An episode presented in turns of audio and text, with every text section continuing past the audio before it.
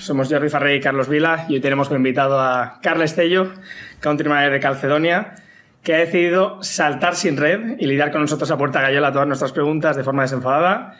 Bienvenido, Carles. Muchas, gracias, muchas gracias. Es un, es un placer, es un privilegio. Me siento afortunado. Vamos a ver. Eh, enhorabuena por vuestro proyecto, que espero que sea un éxito, que seguro que lo será. Y vamos a poner la primera piedra. Venga, empecemos. ¿Estás preparado? Sí, siempre hay que estar preparado. Vamos a por ello. Vamos a por ello. Carlos, muchas gracias por estar aquí otra vez y bienvenido. Carlos, ¿cuántos años llevas en Calcedonia? unos cuantos. La verdad es que es cierto es que a raíz de vosotros crear esta, esta oportunidad he tenido que rescatar un poco fechas y estamos hablando de, de una duración extraña en este mundo del retail pero sí que para mí muy importante. Llevo casi, casi 28 años colaborando con la empresa y siendo parte directamente de la empresa más de 22 años. Un orgullo, un privilegio también. Y bueno, siguiendo el ejemplo también de Sir Alex Ferguson, estuvo 27 años dirigiendo al Manchester United.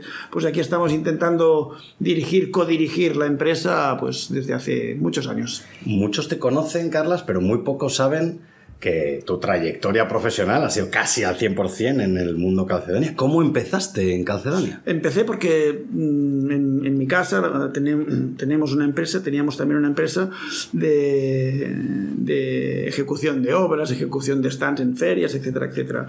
Entonces empecé a colaborar con el mundo de la moda íntima. A partir de aquí, pues según el contacto del resultado de un trabajo, me propusieron eh, desarrollar un, un grupo de tiendas que querían entrar en España. Habían cuatro tiendas de de implantadas en el año 92 eh, y a partir de aquí empezamos a, asesorar, a seguir, a coordinar las obras de este grupo y al final llevaba un 70% de tiempo con, con, Calcedonia, un 80% con Calcedonia, un 90% con Calcedonia y se llegó a un acuerdo de formar parte del equipo. Y a raíz de, de esta colaboración y de conocer pues, los orígenes de, de, la, de la primera filial que tenía el grupo en el mundo, pues empezamos a, a desarrollar. Sí que me especialicé en el mundo de la expansión dentro del grupo porque, porque en el primer momento hacíamos todos de todos, red comercial, eh, había un soporte informático muy básico, éramos cuatro en sede, habían dos responsables de zona, hacíamos todos de todo. A partir de, de poder crecer un poco más, nos especializamos en que yo, asesorado por Mateo Muraro, que era nuestro, es nuestro director general, pero estaba él destinado en España,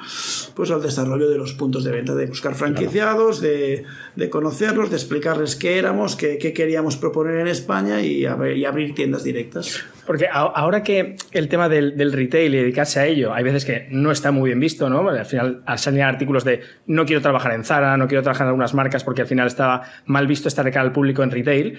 Por ejemplo, tú, ¿qué estudiaste de inicio? ¿Cuál fue la carrera que estudiaste y luego te ha derivado al retail? ¿Cómo empezaste tú estudiando? ¿Qué empezaste? Yo hice unos estudios básicos, por supuesto que mi EGB, mi BUP, y al, momento de empezar la carrera universitaria sí que decidí compaginar muchísimo el tema de trabajo que ocupaba el 90% de mi tiempo. Sí que es cierto que todo el mundo todo el mundo de la, de la publicidad, de la penetración en, la, en, lo que es el mercado, la calle, abrir puntos de venta, crear equipo, pues siempre me gustó, siempre he coordinado pequeños y grandes grupos de gente y a partir de aquí pues me especialicé en esto, en gestionar equipos, en gestionar un, un grupo de, de gente que tenía muchísimas ganas, respaldado por un gran proyecto inicial con mucha fe, con mucha, con mucha dedicación y con mucho riesgo, porque abrir tiendas de 60 o de... En, ese, día de, en esos tiempos de 30, 35 metros de medias y calcetines, la gente decía, esto no es muy normal. Cierto es que nuestro presidente creó una fórmula que se puede decir que aún es única en el mercado, y que le ha dado muchísimos éxitos y que les y creo y espero que le den muchísimos éxitos de, hoy, de, éxitos de hoy en adelante. Imagino, Carlas, que a lo largo de todos estos años y vista tu trayectoria profesional, la calidad del trabajo que has, que has desarrollado, te habrán llegado multitud de ofertas de trabajo. ¿Qué es lo que ha hecho que no te muevas de este grupo?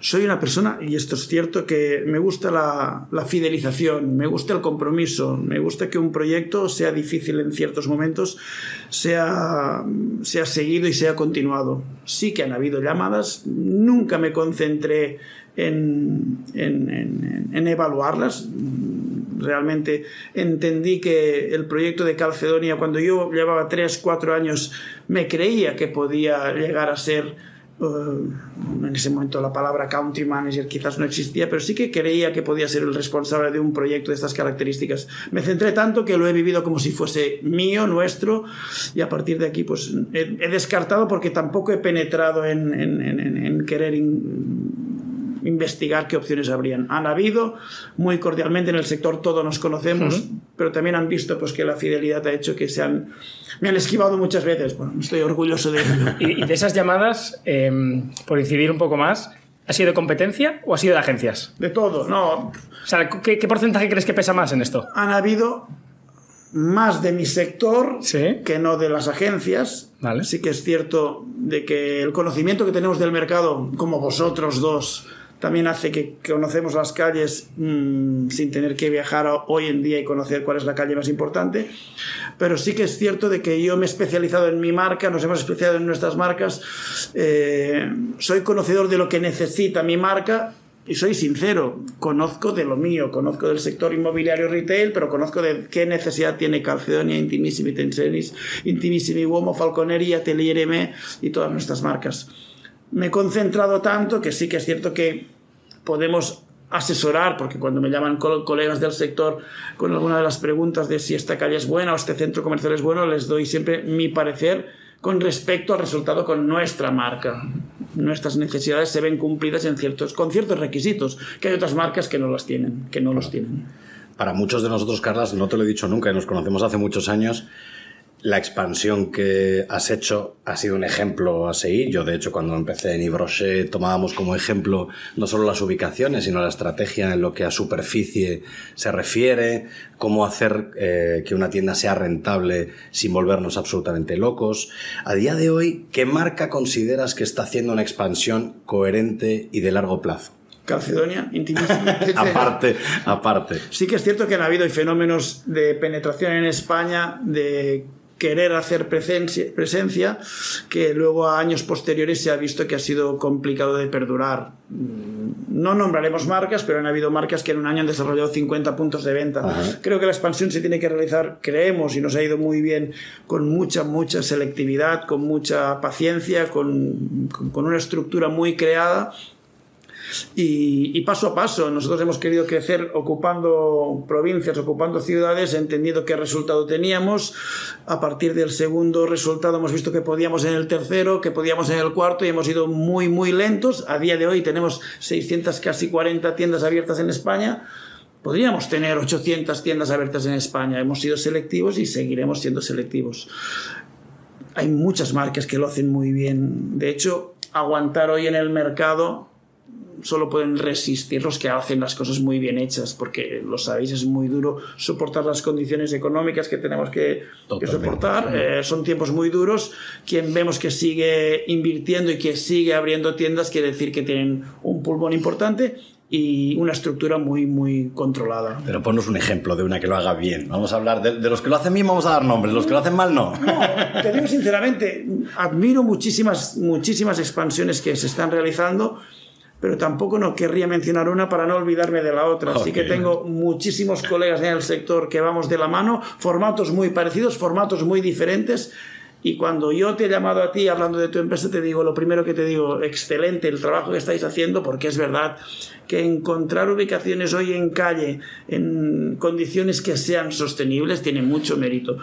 El bagaje también hace que los propietarios o los grupos inversores también creen en que la solidez de un grupo que ha podido soportar más de 30 años en España o en cualquier ciudad del mundo o de Europa, mejor dicho, eh, les da la confianza, pero es cierto que detrás de las 300 tiendas hay la 1, la 2, la 3, la 50, la 20. Es, es, una trayectoria que es muy dura y cuando llegas a cierto número de tiendas sí que el bagaje es importante, pero no nos podemos dormir en el 2022 porque en el 2023 caeríamos todos. ¿Y, ¿Y tú crees, por ejemplo, ahora que los propietarios están más en el mood de ver un poco la situación de un grupo consolidado y no tanto solo ir a renta, es decir, entra más en el bagaje de una propuesta, Cada vez más, cada vez más. Nos encontramos, tampoco hemos sido nosotros la firma que hemos pagado alquileres más altos, hemos perdido oportunidades, que luego definiremos lo que para mí es perder un local, pero hemos dejado de hacer operaciones porque sabemos cuál es nuestro techo. Claro. A partir de aquí sí que estamos reconociendo que hay mucho propietario que ya nos conoce o que no nos conoce y dice prefiero a alguien con un bagaje fuerte en España de presencia que no me pagará lo que yo creo que me pueden pagar por el local, que a alguien cierto se lo paga y apuestan por la seguridad. La seguridad de, de un grupo que, que, trabaja pues, pues, con todo un equipo de personas que estamos con, como, como, hormiguitas trabajando, que por mucho que tengamos casi las 640 tiendas, lo, lo tratamos como si tuviésemos las 20 tiendas abiertas en claro. España. Habéis seguido la máxima de es mejor perder un buen contrato que firmar uno malo, ¿no? Por descontado. Por des... Somos muy rápidos en la ejecución de las operaciones, firmas, negociaciones, pero también nos desmarcamos muy rápido de donde no llegamos. Entonces, puedo decir lo que decía antes, que no hemos perdido locales, sabemos hasta dónde llegamos cuando no puedo tener tienda en Paseo de Gracias porque no estamos capacitados para poder soportar los alquileres que se piden en Paseo de Gracia. Claro. A partir de aquí, sí, me gustaría cubrir ciertas pocas calles que tenemos, sobre todo con Calcedonia para cubrir, pero entendemos dónde está nuestro techo. Siempre lo hemos entendido y, y así seguiremos. ¿Y, ¿Y, el tema del mix de centro comercial calle, centro ciudad, ¿cómo, cómo, cuál es el baremo que crees tú al final? ¿Crees que tiene continuidad las dos partes dentro de una misma ciudad? Mira, y esto también lo sabéis vosotros, hace unos años decíamos, vamos a cerrar centros, se tendrán que cerrar centros comerciales. Y ha sucedido. Po pocos para los que tendrían que haber cerrado probablemente. Pero es que yo sigo diciendo que se cerrarán centros comerciales. Eh, yo creo que tiene que existir la combinación centro histórico, centro urbano con centro comercial. Lo que no tiene que existir es la saturación ni de centro urbano, que es la tendencia, ni de centro comercial. Casos como en Murcia, con dominas, con, con taders que están a menos de dos kilómetros. Todo esto es, es, es, es, malo para todos los operadores, es malo para todos los grupos que tienen, son propietarios de los centros comerciales, pero tendría que existir como todo, tiene que existir como todo el equilibrio. Nosotros incluso en calles donde teníamos presencias con dos calcedonias, al final hemos unificado y hemos, uh -huh. y hemos quizás reubicado una de las dos o ampliado una de las dos y nos hemos concentrado en una, en una, sola, en una, en una sola unidad. Creo que es un símil que podríamos adaptar a los centros comerciales. Uh -huh. Existen proyectos de centros comerciales que están flotando desde hace años, tres, cuatro años, que me gusta que se paralicen y que se prolonguen en el tiempo porque nos tenemos que ver dónde estamos todos posicionados. Pero que tiene que existir centro comercial y tiene que existir centro histórico, por descontado. Carlos, además de director general y haber sido un grandísimo director de expansión y seguir ejerciendo a día de hoy la expansión de, del Grupo Calcedonia, además de eso, eres franquiciado. Exacto, tienes exacto. tiendas de, no sé si únicamente el Grupo Calcedonia o tienes tiendas no, de alguna no. otra marca. Como trabajador de Calcedonia, también a nivel de franquiciado, solo tenemos eh, en mi familia tiendas de, de, tanto de calcedonia como en este caso de Ted Tennis. De...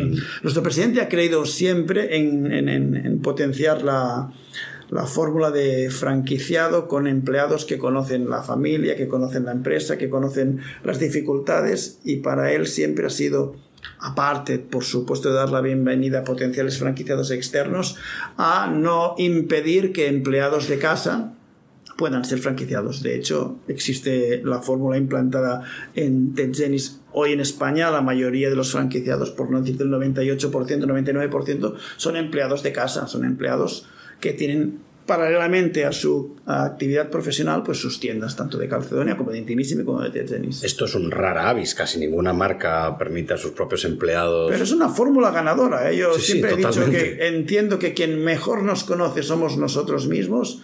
También nosotros filtramos cuál es la, la candidatura, entendemos que es cierto premio a poder optar a, a ser franquiciado, pero sí que es, sí que siento que todos los resultados normalmente son satisfactorios. Inclusive hay una fase de, de, de, de, evolución de empleado que sigue subiendo todos los, escalaf los, escalafones de la empresa y llega un momento donde puede decidir dejar de ser empleado claro. nuestro para, para, desarrollar la actividad de emprendedor con dos, tres, cuatro tiendas de nuestro grupo. Sin duda es una manera de fidelizar a los empleados enorme, a los buenos. Claro. Absolutamente, absolutamente. al final tienes también el conocimiento de la casa de los años y al final lo, lo, el expertise lo aplicas directamente, pero ¿crees que el modelo de franquicia, porque los márgenes al final es obvio que son menores que de un negocio directo, es sostenible sostenible el tiempo? Porque al final la marca tiene que ayudar a los franquiciados, sobre todo en momentos complicados. Calcedonia, el grupo Calcedonia no existiría sin la figura del franquiciado.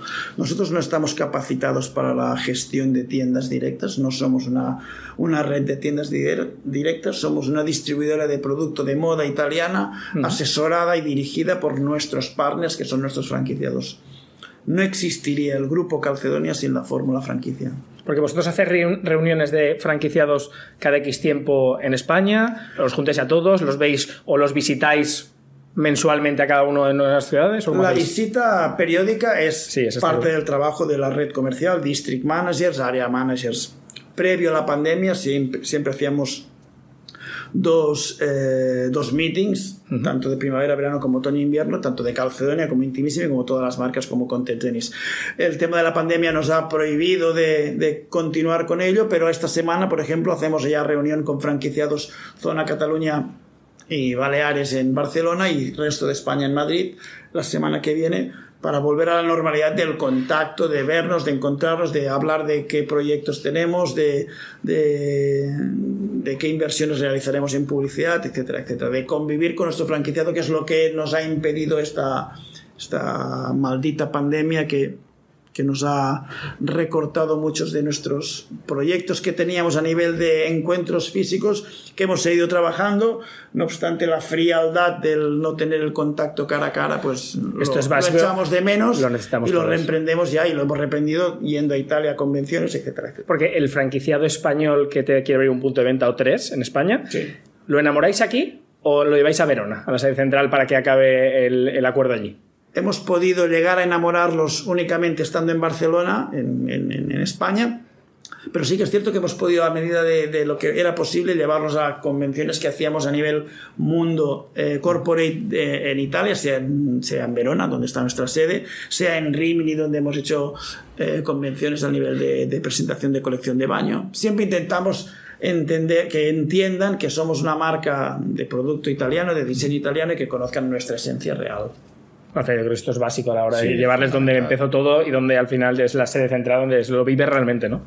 Aparte, nuestro presidente Sandro Veronesi le gusta el compartir y el convivir con, con esta gama amplia de número de franquiciados por todo el mundo, pero sí que es verdad que es muy cercano en la medida de lo que es posible claro. de encontrar y hacer cuatro jornadas o cuatro, una semana entera de, de, rotación de presentación con todos los países. A día de hoy, cuando te ofrecen un proyecto nuevo, hablo de que te envían un local, tanto en centro comercial, calle, aeropuerto, estación de tren, ¿Cómo decides si es un proyecto para hacer en franquicia o un proyecto para hacer en propio? Depende de, la, depende de las circunstancias de, de, cada uno de los locales. Es decir, si existe el candidato que ya nos presenta el local, evidentemente, pues lo tratamos, entendemos que puede traer una oportunidad de negocio, también tenemos que entender si cumple los requisitos como franquiciado, que podría cumplir como franquiciado, y luego eh, evaluar si las opciones que nos llegan mmm, creemos que sean más oportunas el startup en régimen directo, entender que nuestro objetivo o nuestro budget se cumpla y luego a posteriori quizás sobre todo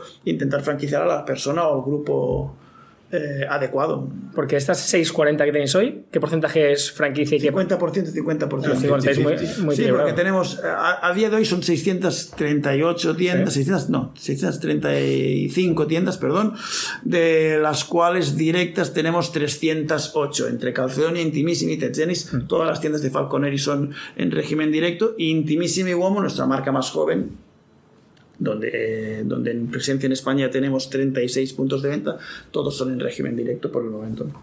Hay una cosa que siempre me ha llamado profundamente la atención. Todo el mundo conoce el éxito de Calcedonia, que no es solo en España, ni siquiera en Italia, el, sino trabajo, en Francia, el trabajo de Calcedonia, el en un éxito, montón el de trabajo, sitios. el Bueno, trabajo. el éxito es espectacular. Yo creo que todos o hemos comprado o compramos regularmente, tanto hombres como mujeres. Yo mismo compro calcetines en, en Calcedonia y me imagino que muchos de, de las personas que nos están oyendo también.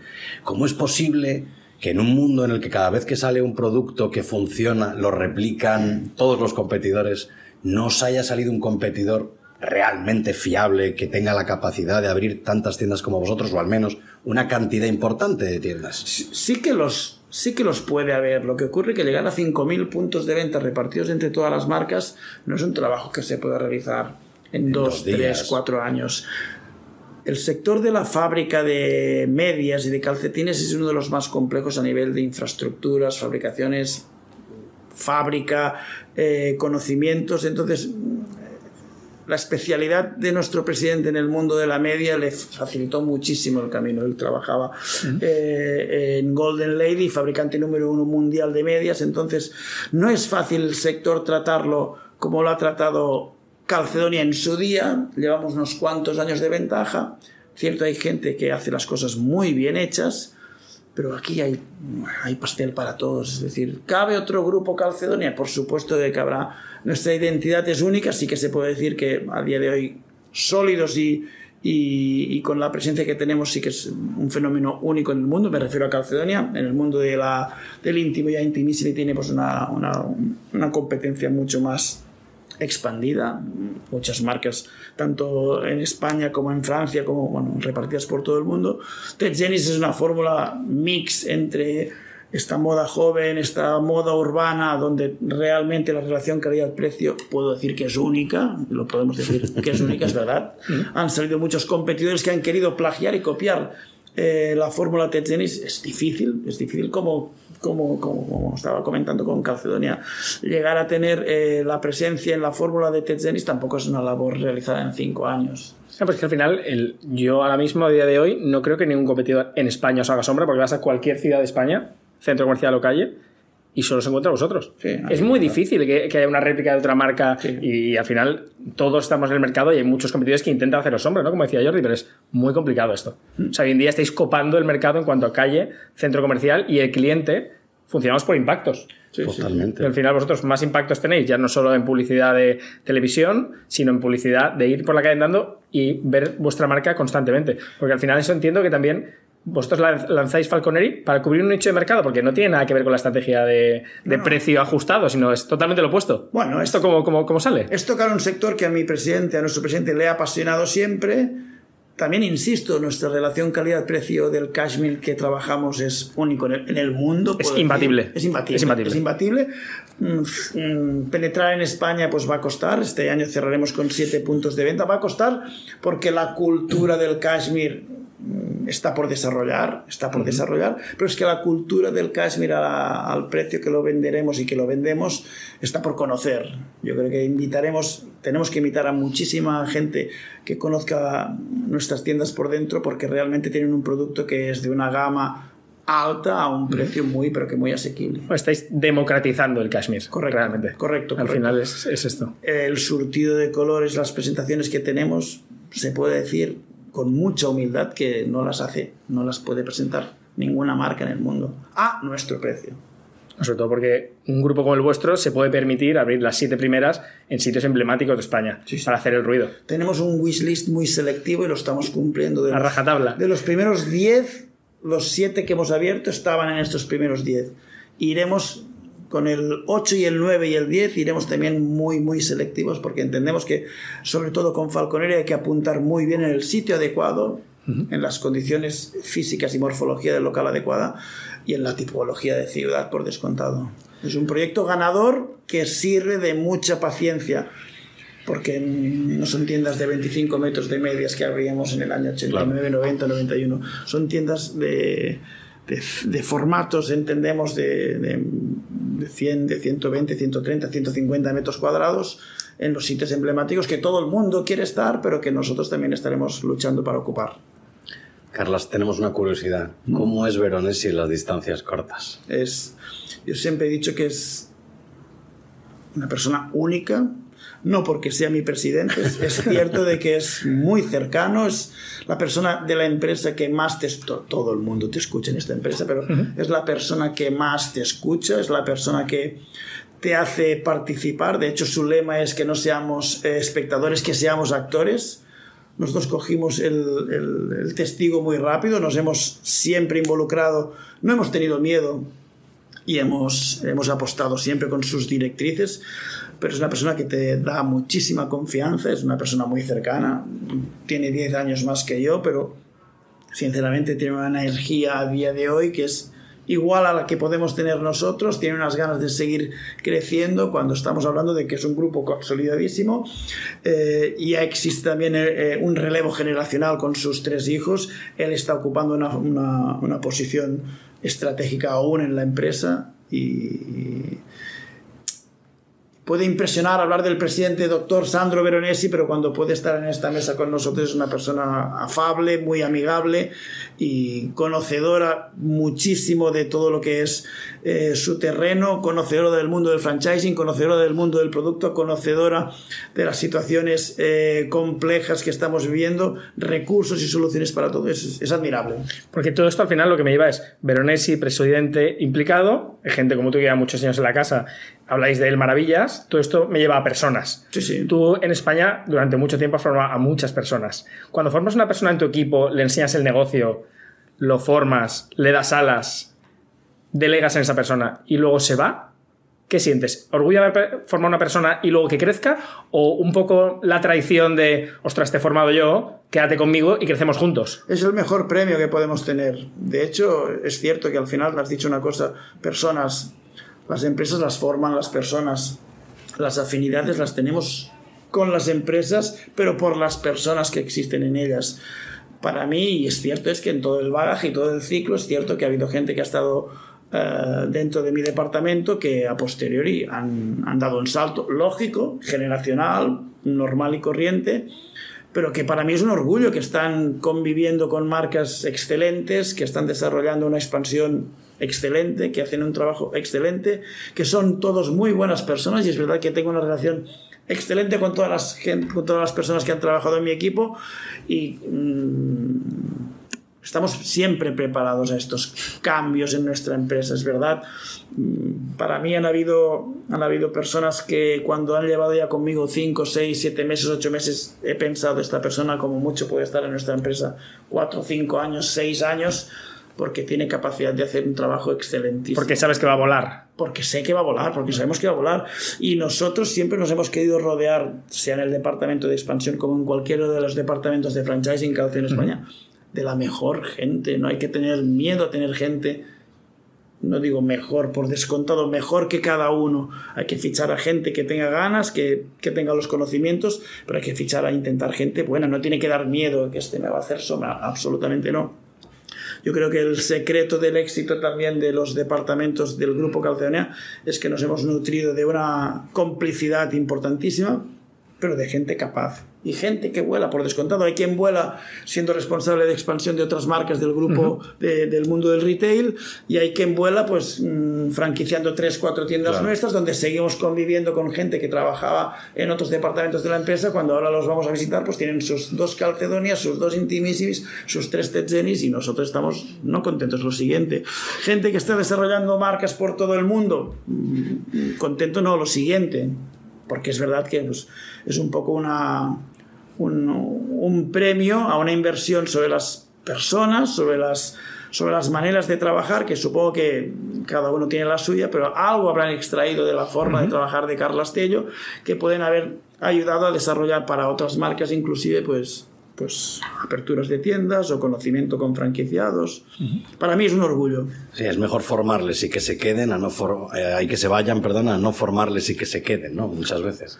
No es normal estar 26, 27, 28 no. años en una empresa. También esta singularidad, y más en los días de hoy, en el mundo del retail, el que estaba aquí, luego ha estado aquí, luego ha estado aquí. Esta es la. La es muy difícil ver a nosotros que los tres eh, nos conocemos y somos futboleros sí. y del mismo equipo. Sí, sí, es, es muy difícil conocer a un jugador que sea del mismo equipo durante toda su carrera. Tenemos a Xavi Prieto, mm. tenemos a Manolo Sanchís, tenemos a Maldini. Mm. Todo esto es muy complicado de ver hoy en día por un tema de fidelidad que decías al principio. La gente o se cambia de camiseta o se mueve de sector, pero es muy difícil mantener una persona tantos años en una empresa, algo te tiene que dar la empresa. Sí, no es un tema económico, lo entiendo, pero es, te tiene que dar algo de confianza, de poder jugar tú solo en un país, de poder tomar decisiones, ser más autónomo. Y de poder disfrutar también de un privilegio que hemos tenido. Hablaba con, con otra persona que es miembro del Consejo de Administración de Calcena de España, que somos eh, Eva Fon, eh, Eva Roque y Carla Astello, un servidor. Eva Fon es brand manager de Calcedonia y el otro día comentábamos que somos unos privilegiados, hemos trabajado, estamos trabajando y trabajamos muchísimo, es verdad, pero somos unos privilegiados que hemos tenido la oportunidad de vivir y hacer cosas y tener experiencias que, que, que gracias al grupo Calcedonia hemos podido vivir.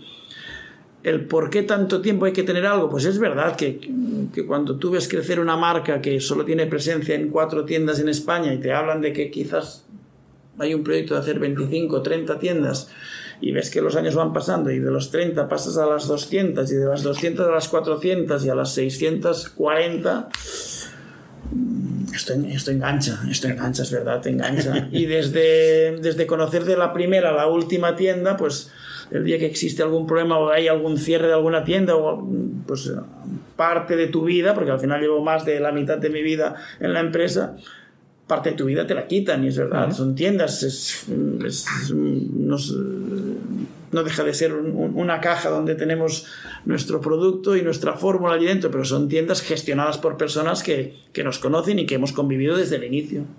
Carlos, ¿qué opinas de la omnicanalidad?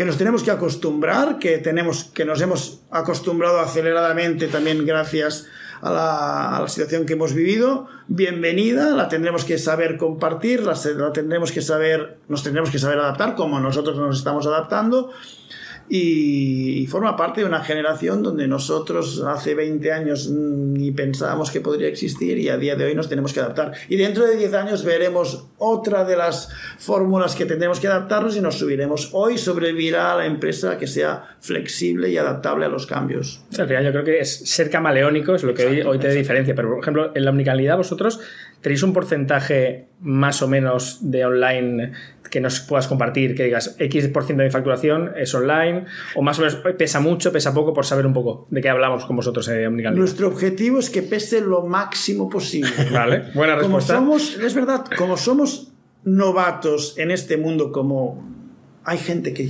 hay, hay grupos que ya son expertos. Nosotros somos novatos, pero tenemos que creernos la capacidad que podemos llegar a tener. Es un dato que no nos podemos atrever a pronunciar porque lo desconocemos. De hecho, en nuestro departamento de e-commerce en España, hace tres años no existía nadie. Hoy ya tenemos a cuatro personas con un proyecto de introducir a la quinta persona en un departamento que no existía.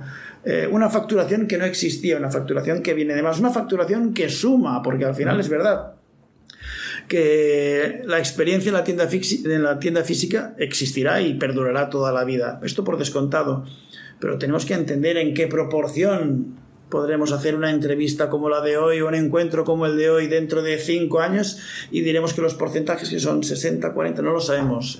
la bola de cristal no la tenemos. Lo que sí que es cierto es que nos tenemos que adaptar, nos hemos adaptado, nos estamos estructurando y queremos tener las mejores de las infraestructuras para dar el mejor de los servicios al cliente y que no tengamos un servicio de e-commerce y un y una omnicanalidad al nivel de muchas empresas que hay que, hay que reconocer que lo están haciendo de una manera mucho, mucho más profesional porque tienen mucha más experiencia en el sector. ¿Quién, en tu opinión, está haciéndolo muy bien ahora con la omnicanalidad?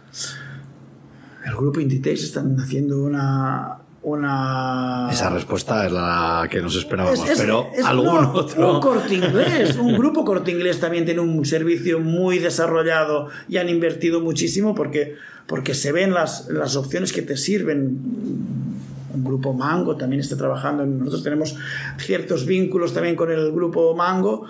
Eh, muchas empresas, y te, he nombrado tres, Corte Inglés, Mango, el grupo Inditex, lo desarrollan en un máximo exponente. Nosotros somos muy jóvenes aún, tenemos que perfeccionar, tenemos que crecer, tenemos que aprender, tenemos que consolidarnos. Nadie, nadie nace enseñado, y menos en un sector que nosotros sabíamos que se tenía que desarrollar, sí que la situación nos ha hecho desarrollarlo pues con más, con más celeridad. Pero tengo la sensación de que se habla muchísimo de la venta online, se habla muchísimo de la omnicanalidad, pero tú tienes la sensación de que se está invirtiendo desde el punto de vista de los retailers el tiempo y los esfuerzos en recursos humanos necesarios como para coger a esos retailers que vienen tradicionalmente del online y que lo están haciendo muy bien. Vamos a poner el ejemplo de Amazon. Y ahora, si no te importa, te contaré un ejemplo que me sucedió esta semana, eh, la semana pasada, perdón. ¿Tienes la sensación de que estamos invirtiendo de verdad todos los esfuerzos necesarios para acogerles? Para mí, cada día veo que, que es necesario invertir un poco más en todos los sentidos de lo que invertimos porque con la estructura que hemos creado, hablo de España, nuestro grupo en Italia pues evidentemente tiene ya una estructura más creada donde tenemos que ser partícipes en cierta manera, pero nosotros abarcamos territorio nacional.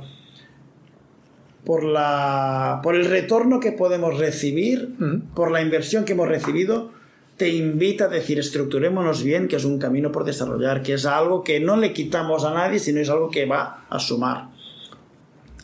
Yo no me pensaba que tendríamos un departamento con cuatro personas hace dos años y lo tenemos, eh, puede ser que sea de 20 personas dentro de cinco años o de cuatro años.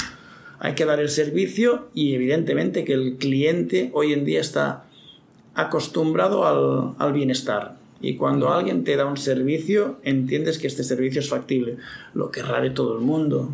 Lo querrá de todo el mundo. claro. Si tenemos que ser competitivos, tenemos que adaptarnos a esta a, estas, a, estas- a este servicio que tenemos que darle al cliente que está muy bien acostumbrado. Y es verdad que entendemos por experiencia nuestras, nuestra, en nuestras propias vidas eh, el tema del del e-commerce. Yo no soy una persona muy acostumbrada a comprar e-commerce. Mi esposa sí, mi esposa compra en e-commerce y evidentemente te das cuenta de la facilidad que existe de ver una cosa y de tenerla en, en- en- cuatro horas en tu casa.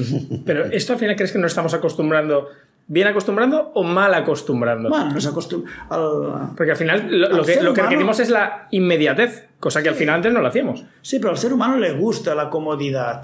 Es verdad, nos acostumbramos. Igualmente que hoy necesitarás que en cuatro horas te lo traigan, también un día va a ser interesante decir, pues vamos y nos vamos a dar el paseo por Rambla Cataluña y lo compramos.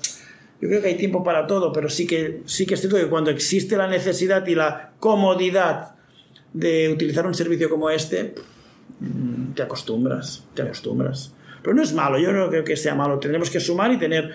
eh, tiene que existir esta proporción de la comodidad de que te lo envíen a tu casa a la, al privilegio de poder entrar en una tienda nuestra y decir qué experiencia que he tenido porque me ha atendido a alguien que me ha, me ha vestido desde arriba hasta abajo, me ha explicado, me ha recomendado, ha sido correcto, coherente y me han tratado como si hubiese ido a, a una tienda. Esto es lo que te engancha del, del retail, al final las personas, la gente, el asesoramiento, que esto no te lo da el online, pero lo que nosotros lo que nos preguntamos es, ¿el online es rentable? Porque al final un pedido de 29 euros es rentable que vaya a tu casa, es gratis, esté 30 días, puedas devolverlo gratis. Al final estos son costes de no solo Lo el de- logístico, sino la mercancía que va volando y Lo no de- puedes vender en tu tienda de Rambla. Lo deberá de ser, lo deberá de ser. De hecho, o lo será, o lo es, o no podría existir.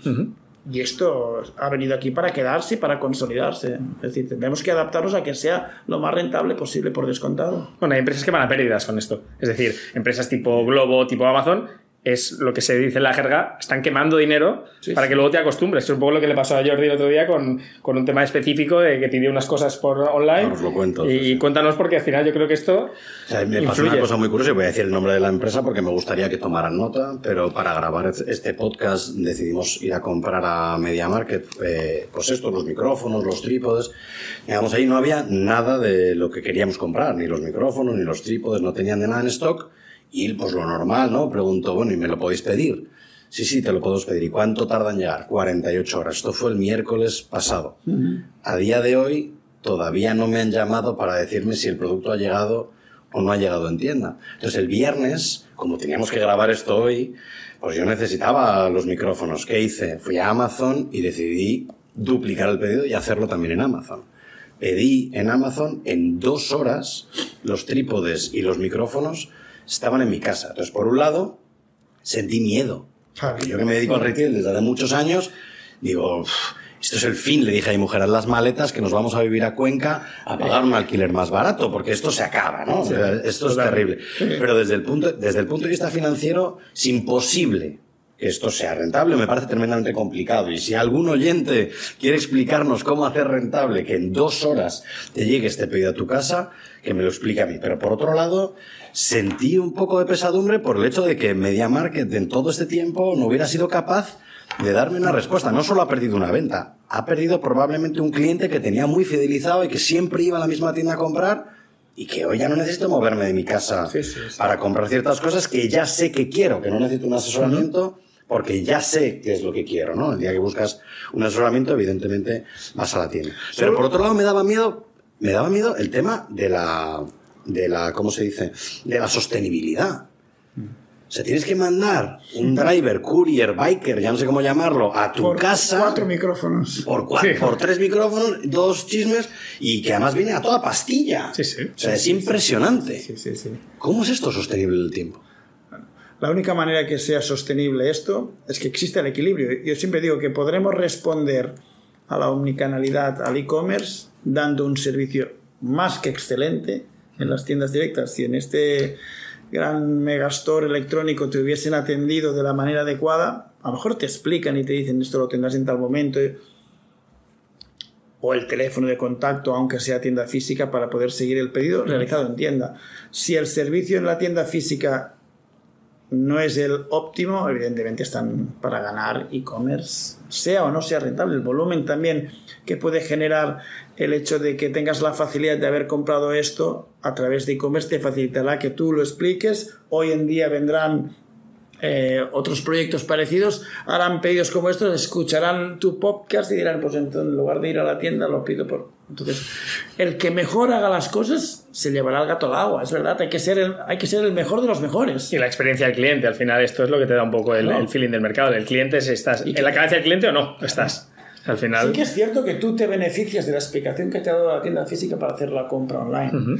Porque si tienes que saber qué tipo de micro, no sé si eres experto en audio, No, no, en audiofonía, absolutamente. pero es verdad que cuando tienes que comprar materiales, quien mejor te lo explica es la tienda física, si encuentras el servicio adecuado. Yo creo que hay ciertos productos que sí, por ejemplo, la ropa, a mí me gusta ir a la tienda, me gusta probármelo, me gusta que me expliquen, tocar el producto, es diferente.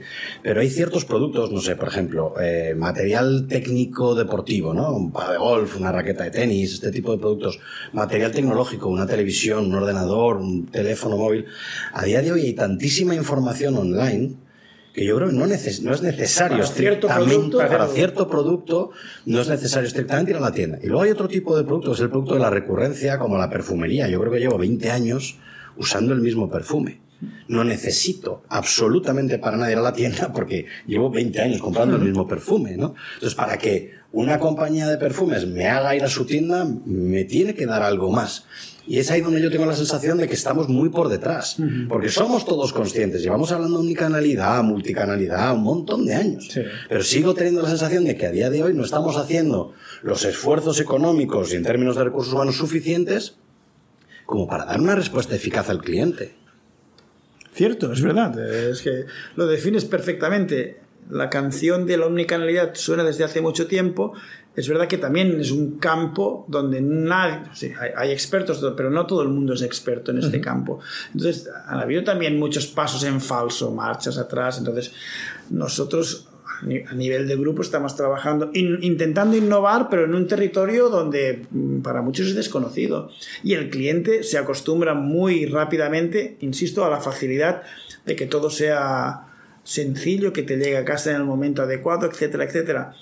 Pero es verdad que nosotros el único instrumento para que estas 5.000 tiendas físicas de todo el mundo sigan existiendo es que demos esa diferencia en la tienda física, que invirtamos muchis- muchísimo en e-commerce y tengamos el crecimiento exponencial en cuatro cifras o en cinco cifras, si puede ser, cada año, pero que nuestras tiendas físicas sirvan para que el cliente disfrute entrando en nuestra tienda. Muy interesante esta reflexión.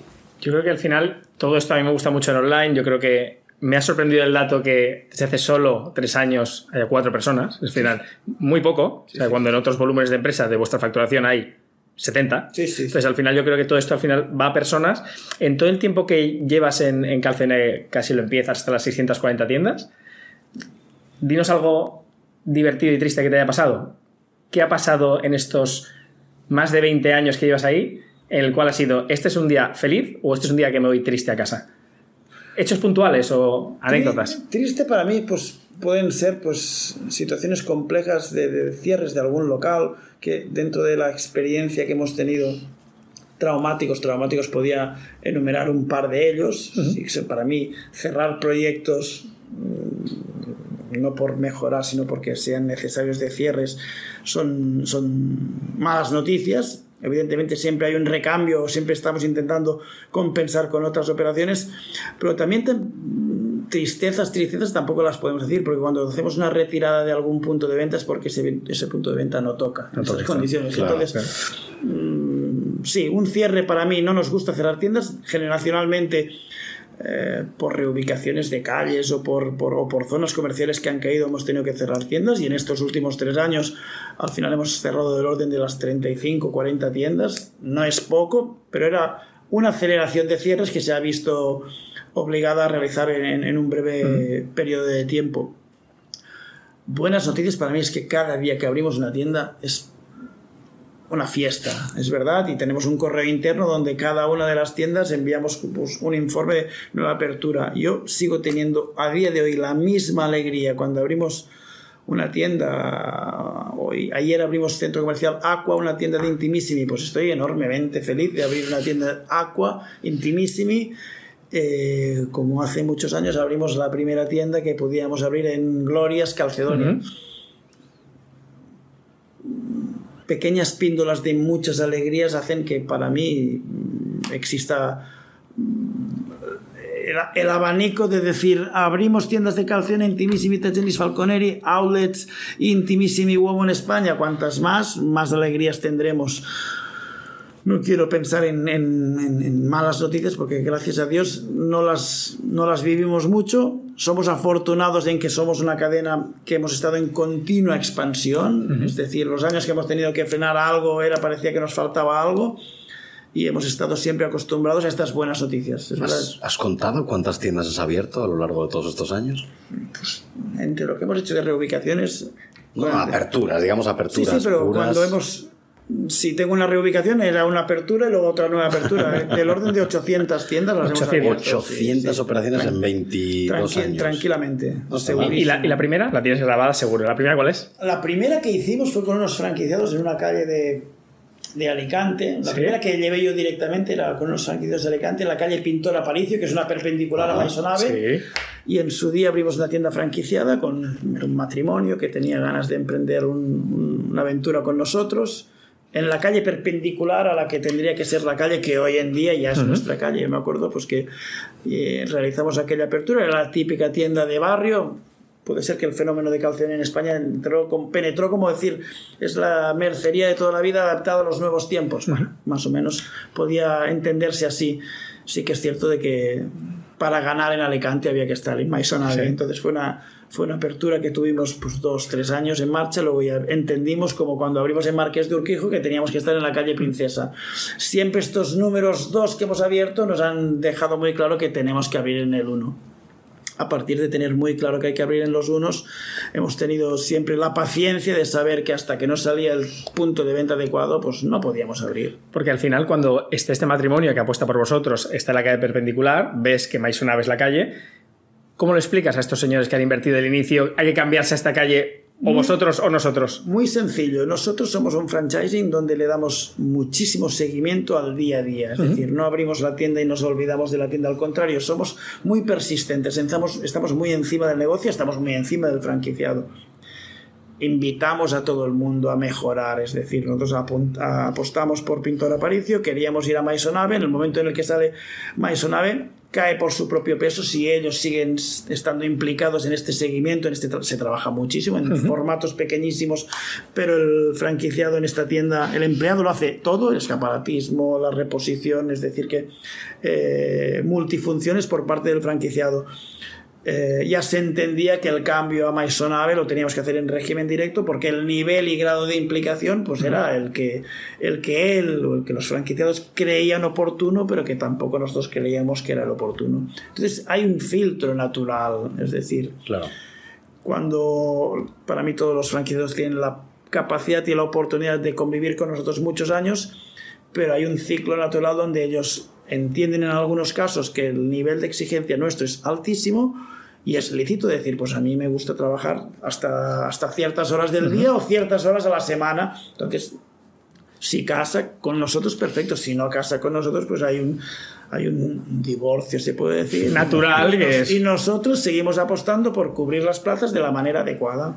Has hecho 800 firmas de contratos, bueno, habrás hecho muchas más, pero bueno, 800 firmas de apertura y estoy seguro de que muchas de estas te has tenido que ir o a comer con el franquiciado o a comer con el propietario. Hemos, hemos vivido de todo. De Habéis vivido situaciones extrañísimas. Te queremos hacer dos preguntas. Una, ¿cuál es la cuenta de restaurante más alta que te la recuerdas seguramente para firmar un contrato de arrendamiento? Pues te, aseguro que no hemos utilizado mucho los restaurantes. ¿De verdad? No, de verdad, no, no, no, no. no. En, en, nuestra trayectoria. Sí que el otro día cuando hablábamos de que nos veríamos hoy, comentábamos, pues, ¿de, qué, ¿de qué podemos hablar? Bueno, pues, y me comentaste esto. Sinceramente, no, no, no.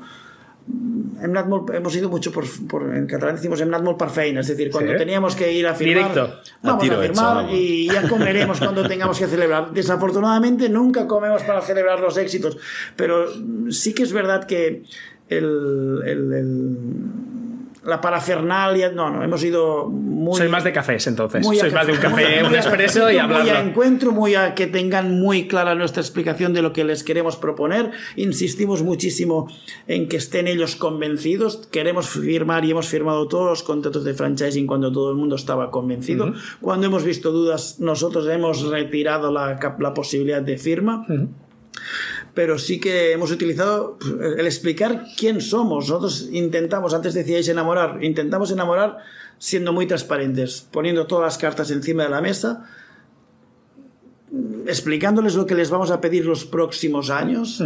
No somos eh, no somos un franchising que creamos que tengamos que abrir las tiendas para sumar un número, sino que queremos crecer y mejorar a nivel cualitativo. Si se cumplen estos requisitos, adelante. Si no, hemos, hemos tenido muchísimos encuentros con potenciales franquiciados que mutuamente hemos creído que no, No era oportuno firmar.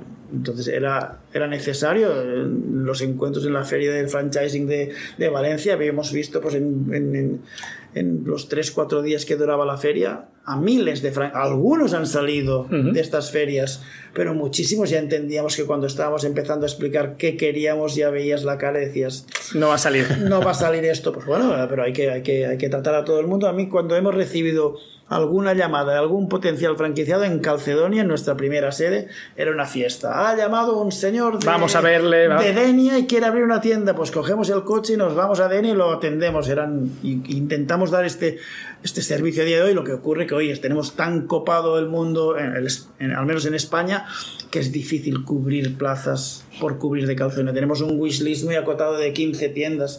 15 tiendas donde una de las calles como wishlist es un paseo de gracia. No es cuestión de que, hombre, si me llama Claro. alguien y me Pero, ofrece obvio. el paseo de gracia, me voy a Vas directo me corriendo. tengo que- Pero, por ejemplo, yo, yo sí que te he visto que, que hemos coincidido en reuniones, te he visto negociar.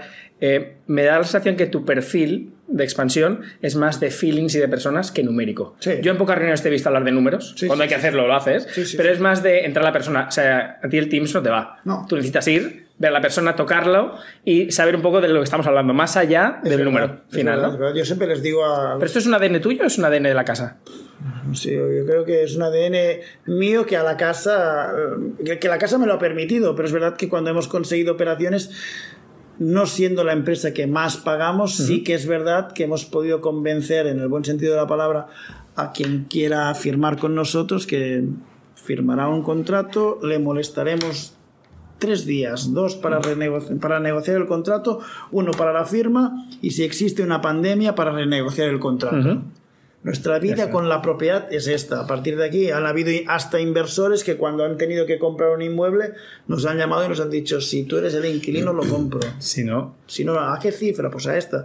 Y así hemos podido crecer. Pero esto es la, la credibilidad. Dices, es verdad, hay que hablar de los números. Sí, a veces hay contratos donde no se va a romper esta operación por mil euros o por mil, pero sí por saber que hay un, propiedad, hay un propietario. Nosotros cuando tuvimos el, el, el- el fatídico momento de la pandemia tuvimos que renegociar 440 contratos directos nuestros, el resto eran de contratos de franquiciados y los asesorábamos en, en- en qué tipo de negociación se podía tener.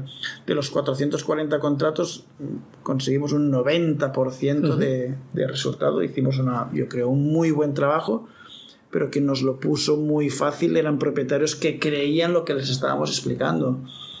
Este 15% o 10% donde no conseguimos nada es que perdimos dos minutos en la llamada por teléfono, ver la reacción y entonces aquí no hay nada que hacer. Como en muchos contratos ni pedimos nada porque teníamos unas condiciones que estaban por debajo del mercado y creíamos que era oportuno el no molestar a un franquiciado a nivel de mailing desde la primera hasta la última tienda. No era así, era un trabajo específico para cada una de las tiendas nos lo pusieron muy fácil porque nos conocían, porque nos han respetado como nosotros les hemos respetado desde el primer día del Pero contrato. es que eso se forja con la reunión inicial, cuando vas a ver la primera vez y el primer flechazo se produce ahí. Sí, sí, sí, Por esto, luego, seis meses más tarde, seis años, puedes llamar en momentos de dificultad, que no hace falta ser una pandemia, y la gente te entiende, porque pones encima de la mesa transparencia, claridad y sobre todo otra vez, que te- nos gusta mucho hablar, personas, que es la realidad de una Sí, empresa. sí, sí, sí, sí, Al final hay empresas con las que encajas. Y yo creo que no son las empresas, lo has dicho antes, son las personas que lo forman, que hacen que las cosas pasen o no pasen. Es cierto, No, no- no es, cierto es cierto, es cierto. Carlos, estamos llegando al ocaso de este nuestro primer podcast de 1.99. Nos gustaría saber a quién te gustaría que entrevistáramos la próxima vez. ¿Quién quieres poner un compromiso un poco que aprendemos? Venga. Yo tenía dos personajes, ¿Vale? Digo personajes amistosamente. Uno sería Don Carlos Vila y el otro sería Don Jordi Faré. Esta está bien de vuelta, ¿eh? Esta está Sería un poco autocelebrativo Sí, que nos sería- hiciéramos el podcast no, a nosotros Si nos entrevistas tú, igual sí. Es verdad, habéis dicho una cosa, nosotros no hemos sido muy amantes de todos los encuentros en, en, en, en- en gentes del grupo del retail, pero sí que muy selectivamente he tenido contactos, evidentemente, con mucha gente del, del, del sector, pero que arraigas con, con gente que es de tu, de tu de tu ideología, por decir, de cómo trabajar, de cómo entender, de cómo discutir los problemas, de cómo negociarlos sí que me gustaría veros en este lado de la mesa, porque también vosotros mm, habláis de casi casi las mismas cifras de operaciones, de igual o más experiencias que yo. Las hemos compartido, las hemos vivido, habéis estado a veces en, en las otras mesas Sí. de, de las negociaciones, pero mm, sí que me atrevería, me gustaría que cualquiera de las personas que han trabajado conmigo en, en Calcedonia, que los conocéis, que ahora están desempeñando cargos de mucha responsabilidad en otras marcas, invitarlos, por supuesto que, te, que, que vendrán encantados y a mí me haría mucha ilusión. Perfecto. El guante está lanzado, tengo claro nombres y apellidos. Y, Exacto. Carlos, dinos eh, cinco marcas que compras tú, personalmente. Calcedonia, ¿Vale? Solo te permitimos una del grupo. No nos digas Solo una del grupo. Pero puede ser, ya, No, sé- ya no, puede no, ser no, de, no. de tal, de, de otros sectores, ¿eh? No tiene por qué ser de moda. pues en el sector moda me gusta. En Paseo de Gracia tenéis, tenemos la tienda de Bogi, que es Ajá, una, italiana. una cadena italiana. Me gusta. Yo soy cliente también Tú eres cliente de Bogi. Me gustan las, las camisas y, y la indumentaria que me puede proporcionar Bogi. Y, y un poquito de todo. Tampoco no me caso con, con una marca en concreto, pero sí que es cierto que, que esta marca que he dado referencia, pues me gusta. De hecho, cuando estaba en Madrid y no estaba en Barcelona, les decía abrir en Barcelona, yo las compra- compraba en Verona, que tienen tienda Sí. en, en, en el centro de Verona o en el aeropuerto de Venecia. Me gustan y compro mucho, evidentemente. Ahora sí que tengo que nombrar Falconeri porque, insisto, os invito a que la conozcáis profundamente. La calidad del producto es, es abismal. Ya podemos hasta desde unos pantalones hasta una chaqueta, hasta un jersey, hasta un abrigo. Es decir, que podemos, podemos salir vestidos al 100%. Pero me adapto, me adapto a cualquiera de... de- de- Fíjate, fíjate qué curioso. Eres fiel a la empresa que trabajas, Sí. pero no eres fiel a las marcas. ¿eh? Sí, sí, sí. sí, Para sí, comprar. sí. Es- Esto es, es- es curioso, ¿eh? es- también es verdad que no me gusta ir de compras. ¿Vale? Nos suele pasar a los que nos Sí. dedicamos a esto. Eh, Lo ves como ya como trabajo y dices, ya Sí, está, sí, se acabó. compras, tampoco las compro por e-commerce, pero sí que el día que toca, toca y compro para, para unos cuantos meses. Sí que es cierto. Bueno, aprovechando que dices que quieres que nos sentemos de ese lado de la mesa, ¿tienes alguna pregunta que hacernos? Eh, ¿De dónde sacáis el tiempo para poder realizar este proyecto tan, ent- tan entusiasmador? Os felicito, os deseo la mejor de las suertes. Estaré a disposición vuestra para cuando queráis hacer hasta una mesa redonda con más gente. Genial. Siendo el único foco impresiona un poco, pero bueno, he estado comodísimo. Seguiría hablando dos o tres horas más con vosotros. Nosotros contigo. Enhorabuena, gracias, gracias, y- Carlos. y hasta la próxima. Muchas gracias, Un Carlos. placer. Gracias igualmente. Bueno, pues cerramos aquí nuestro primer podcast de 1.99. Espero que a la gente le haya gustado mucho y que nos sigan en redes sociales. Gracias, Carlos. A vosotros. Gracias, Carlas. Un placer.